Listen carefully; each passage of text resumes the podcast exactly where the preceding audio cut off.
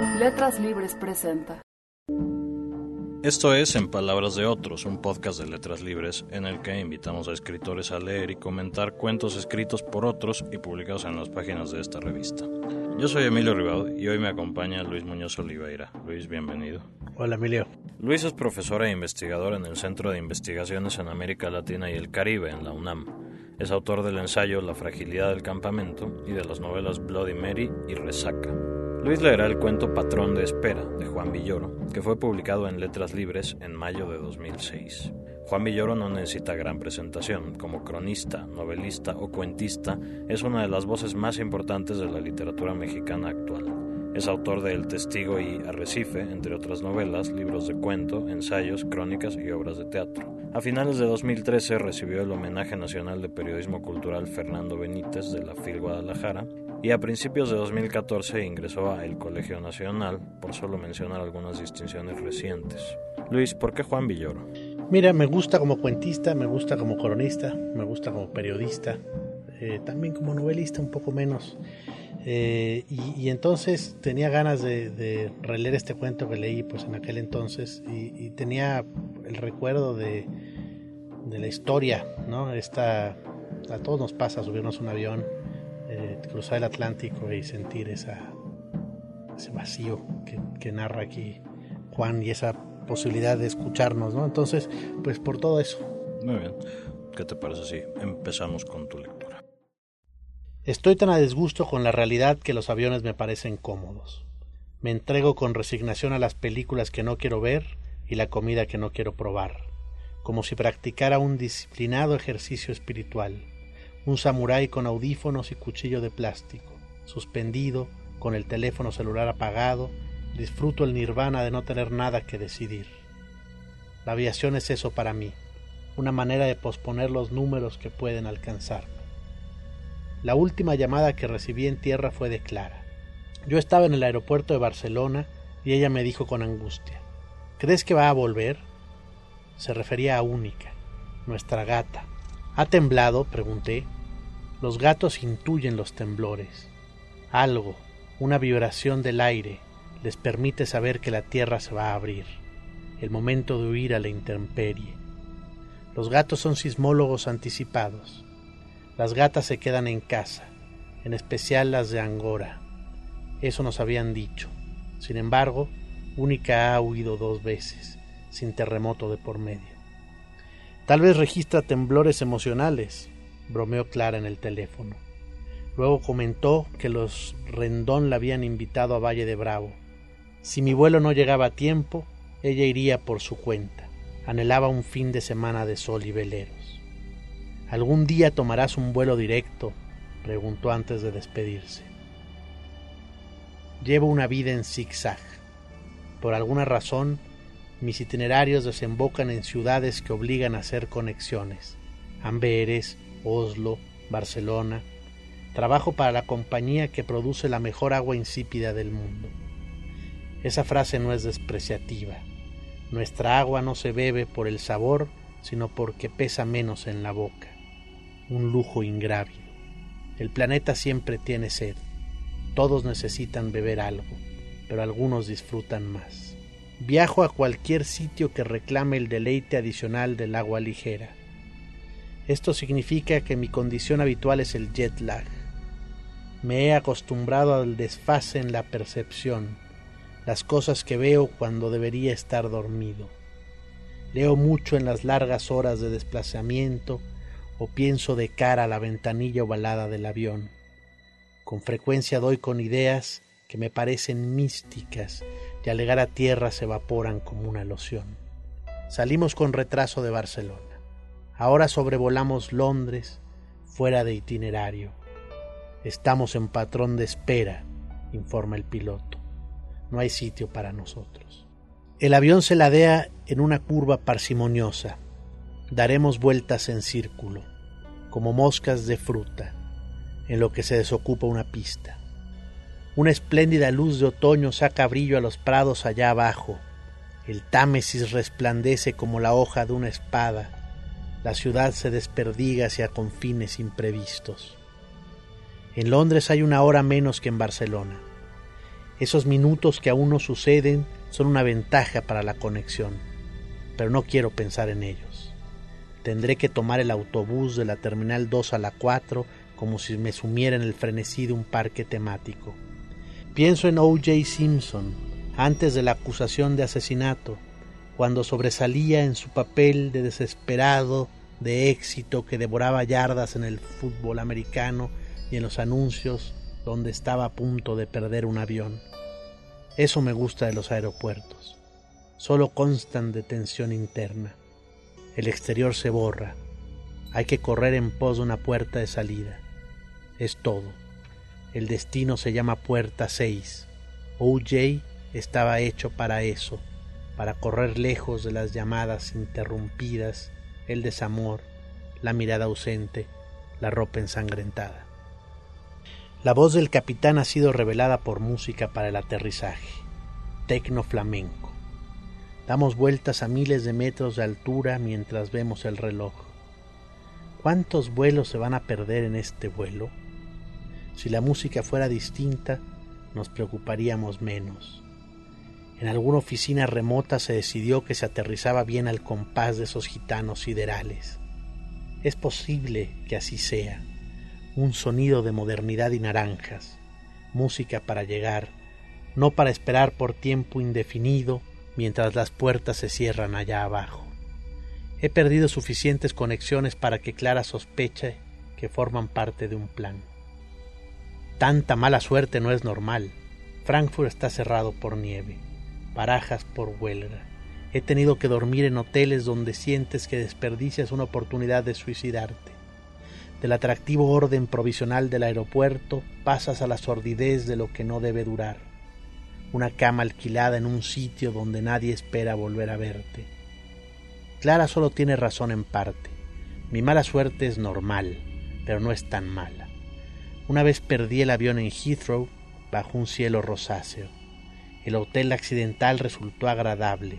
Los yumbos recorrían las pistas a la distancia como ballenas de sombra y en el lobby me encontré a Nancy. También ella había perdido su vuelo. Trabajamos en ciudades lejanas para la misma compañía. Cenamos en un pub donde transmitían un partido del Chelsea. A ninguno de los dos nos gusta el fútbol, pero vivíamos horas prestadas. Nancy tiene un extraordinario pelo rubio que parece lavar con el agua que promovemos. Siempre me ha gustado, pero solo entonces, en ese tiempo fuera del tiempo, me pareció lógico tomar su mano y juguetear con su anillo de casada. Ella dejó mi cuarto al amanecer. Vi su silueta en el frío de la calle.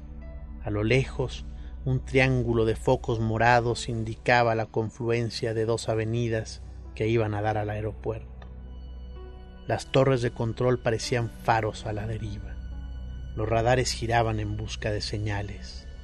Respiré en mi mano el perfume de Nancy y entendí, como pocas veces, la belleza artificial del mundo. Nos volvimos a ver en juntas y convenciones, sin aludir al encuentro de los aviones perdidos. Cuando Clara sugirió que yo me retrasaba adrede, recordé ese episodio solitario y hablé en un tono que me incriminó como OJ ante el jurado cuando se puso el guante negro del asesino de su esposa y le quedó de maravilla. Quise correr pero no estaba en un aeropuerto. ¿Hay alguien más? me preguntó Clara. Dije que no, y era cierto pero ella me vio como si yo fuera un televisor que solo transmitía ceniza. Ahora vuelvo a sobrevolar Heathrow. ¿Qué posibilidades hay de que también Nancy pierda un vuelo? En caso de encontrarnos, ¿podríamos ser ajenos a esa geometría? Nancy no insinuó que un recuentro fuera posible. Sin embargo, yo no podía ser indiferente al tono incierto en que dijo ¿Sabes a dónde despegas? pero no a qué cielos llegas.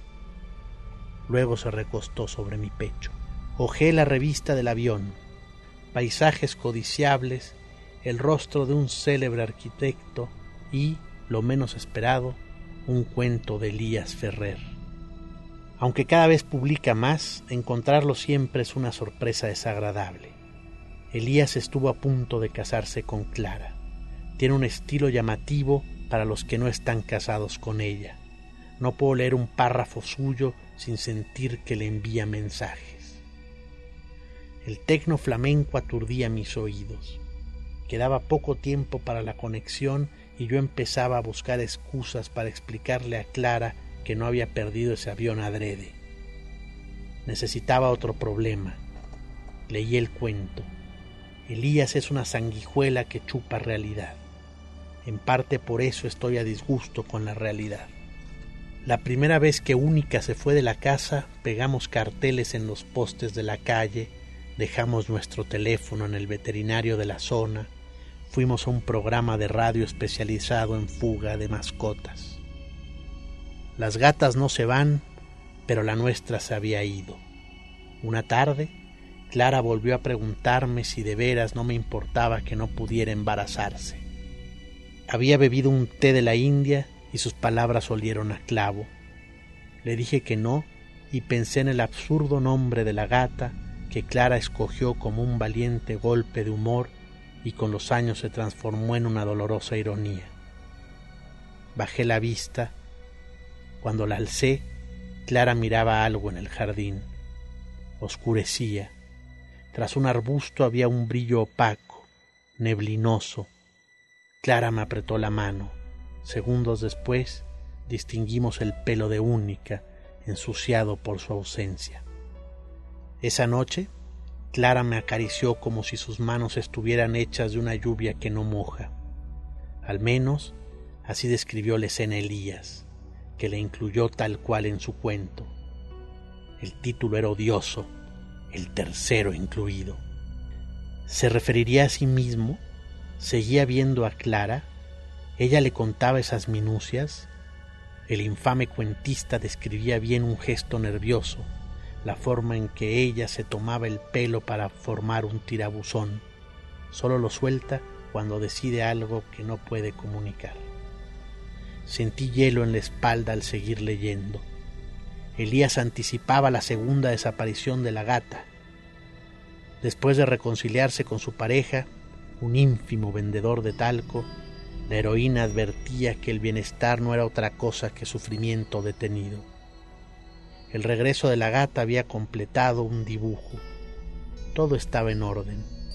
Sin embargo, la vida verdadera reclamaba un cambio, una fisura. La mujer se llevaba la mano al pelo, formaba un tirabuzón y lo soltaba. Sin avisarle a nadie, tomaba a la gata y la llevaba al campo. ¿En verdad había pasado eso?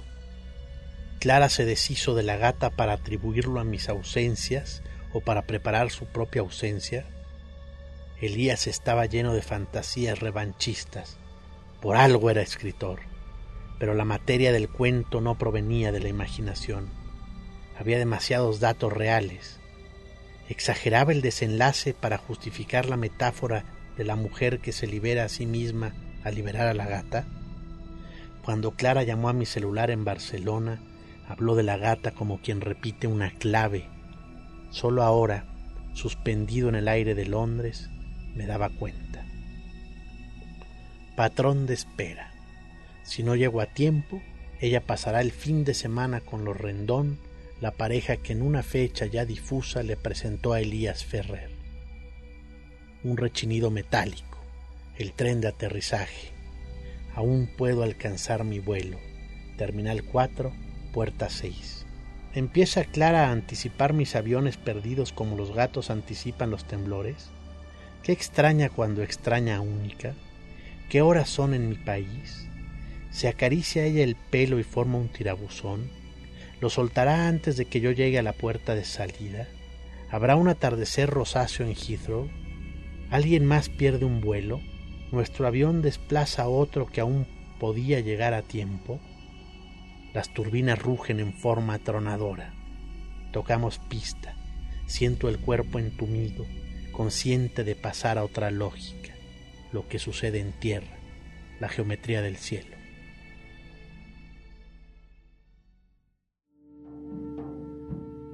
Muchas gracias Luis por tu lectura.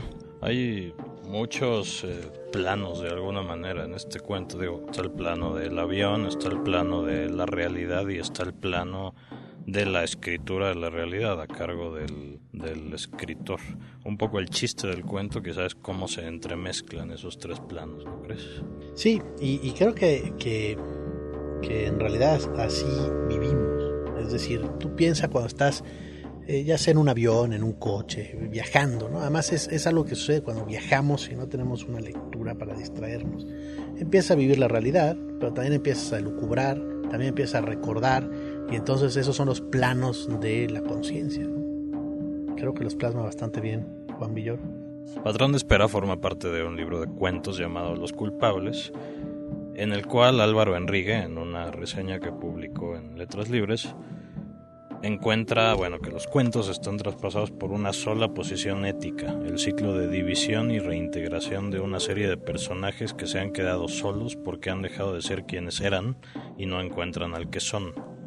¿Esto es lo que le ocurre al protagonista de Patrón de Espera? En algún sentido, eh, no sé si se siente culpable. La, la, cuando recuerda a Nancy y la noche que pasó con ella, y, luego también le viene a la mente eh, su cuando Clara le pregunta si hay otra y él dice que no, aunque se siente culpable, bueno, claro, se siente culpable como Simpson, se siente culpable a la hora de decirle que no, pero no se siente culpable por Nancy. Es otra geometría, como lo dice el narrador. Ese tiempo que no era el tiempo de su vida, es como si de pronto eh, en ese lapso que tiene que esperar en el aeropuerto, se abriera un paréntesis en la vida y ese tiempo que vivimos en ese lugar o no lugar no fuera parte de nuestra vida. Y entonces eh, podríamos decir todo lo que sucede en ese paréntesis en realidad no es, se queda ahí. Como si pudiéramos abrir esos espacios de nuestra vida, ¿no? que a veces parece un continuo, pero qué tal si pudiéramos abrir esos paréntesis donde suceden cosas que en realidad no tenemos que apuntar en nuestro currículum vitae. Que es un poco lo que él encuentra que hace su esposa al, cuando empieza a leer el cuento de, Elías Ferrer, ¿no? Contempla la infidelidad no desde la posición de, que, de quien está en un avión y no puede hacer nada al respecto, no solo desde esa posición, sino desde la posición de un lector lee el cuento, que pues es un pedazo de ficción, pero quién sabe qué tan, qué tan ficción es. Subrayé aquí una frase, bueno, dice Elías, el, Elías Ferrer, el cuentista, es una sanguijuela que chupa realidad. En parte por eso estoy a disgusto con la realidad, dice el, narrador. Ahí eh, el narrador que, que nos plantea Juan Villoro, pues le sucede algo que, seguramente nos pasa a, todos los que conocemos escritores. Es decir, cuesta mucho trabajo leer a un escritor que conoces bien y no ir encontrando detalles de la realidad en su ficción. Este, y, por supuesto que es ficción. Sin embargo, es una ficción, vamos a decir, que, que surge de una realidad particular. Entonces, cuando tú conoces los detalles de esa realidad particular, a veces le encuentras esos trazos de realidad a la ficción. Porque a mí, al final de cuentas, y creo que, queda abierto, no sabemos en realidad si, si Clara engaña o no engaña al narrador con Elías. Lo que sí sabemos es que los celos y también este conocimiento del escritor son dos cosas que hacen que veamos cosas que quizá no están ahí. Viene a cuento lo que dice Juan Villoro en una entrevista. A mí me interesa más escribir ficción porque ignoro algo y lo descubro a través de la escritura. Es decir, me interesa que mi literatura tenga zonas de sombra y de misterio, que se pueda leer en distintos niveles y que puedan darse varias soluciones. El cuento es un buen ejemplo de este mecanismo. Yo creo que si este cuento lo lee alguien que tiene celos de su mujer, va a empezar a encontrar en va a decir, sí, claro que sí, mi mujer me engaña, ¿no? Es decir, las personas que quieren encontrar algo en la realidad lo van a encontrar aunque no esté. Eh, yo creo que eso le pasa a todos los que encuentran señales de la naturaleza o del, destino en, la vida, ¿no? A eso, la, frase tan común y que a mí me parece completamente falsa, ¿no? Eh, pasó porque, por algo. no, no pasó por nada, ¿no? O sea, obviamente el mundo natural eh, pasan cosas porque hay este, acciones y reacciones y causas y efectos y demás, no pasan por algo, no creo en el destino. Sin embargo, los seres humanos estamos bien formados, yo creo que cerebralmente, para tratar de encontrarle a todo una causa, ¿no? Eh, una causa que explique por qué sucedió. Eh, entonces, la literatura permite perfectamente abrir esos espacios. Y creo que Juan pues juega bien juega bien con eso, ¿no? Claro. Eh, ¿Cómo encaja este cuento en el conjunto de la obra, por lo menos de la obra narrativa de Villoro? Mira, lo, Villoro tiene una prosa bastante clara. Eh, ¿Qué quiere decir con clara? Es decir, ya tiene un estilo muy definido. Eh, tú puedes encontrarte, aquí está lleno de frases que uno puede decir perfectamente, esa frase es de, de Villoro, ¿no? Déjame decir, por ejemplo, un, cuando está eh, muy al principio el cuento, está en el avión, ¿no? y dice, me, entrego con resignación a las, a las películas que no quiero ver y la comida que no quiero probar, como si practicara un disciplinado ejercicio espiritual. Y aquí viene una frase completamente villoro, un samurái con audífonos y cuchillo de plástico. ¿no? Eh, eh, ese tipo de, frases contundentes, claras, que parecen revelarnos algunos espacios de, de lo que podemos decir con palabras, eh, son muy de Villoro. Eso es algo que, admiro de, de, él como escritor bastante. En sus crónicas también eh, lo encontramos mucho. Hay otra, otra cita de otra entrevista de Villoro. Dice que en estos cuentos de los culpables lo que quise explotar es la naturalidad del habla. No son cuentos muy coloquiales, pero son posibilidades naturales del habla. Creo que es súper difícil hacer algo demasiado coloquial, ¿no? O sea, los, los diálogos para la literatura, hacerlos coloquiales son, es muy complicado. O sea, siempre me parece tiene que entrar la mano del escritor. Es decir, si fuéramos con, con nuestro aparato de radio a grabar este, conversaciones en el metro y eso lo transcribiéramos literalmente, difícilmente sería literatura. Tiene razón Juan Villoro cuando habla de sus cuentos de, esta, de este libro de cuentos, ¿no? Es decir, sí hay cierta coloquialidad, pero no la hay. O sea, obviamente está, está los pensamientos de este personaje han pasado por, por la pluma de un escritor. Eh, por ejemplo, ¿no? Eh, cuando está hablando del tecnoflamenco, que además es cierto, ¿no? Cuando uno va a aterrizar por una, música terrible, es peor que dice Juan, hay, hay, hay, hay, música para aterrizar, como obviamente hay música para subir y para bajar en elevadores, y, música para comprar o música para, para esperar en, salas de, espera, ¿no? Pero dice, dice Juan, ¿no? En alguna oficina remota se decidió que se aterrizaba bien al compás de esos gitanos siderales.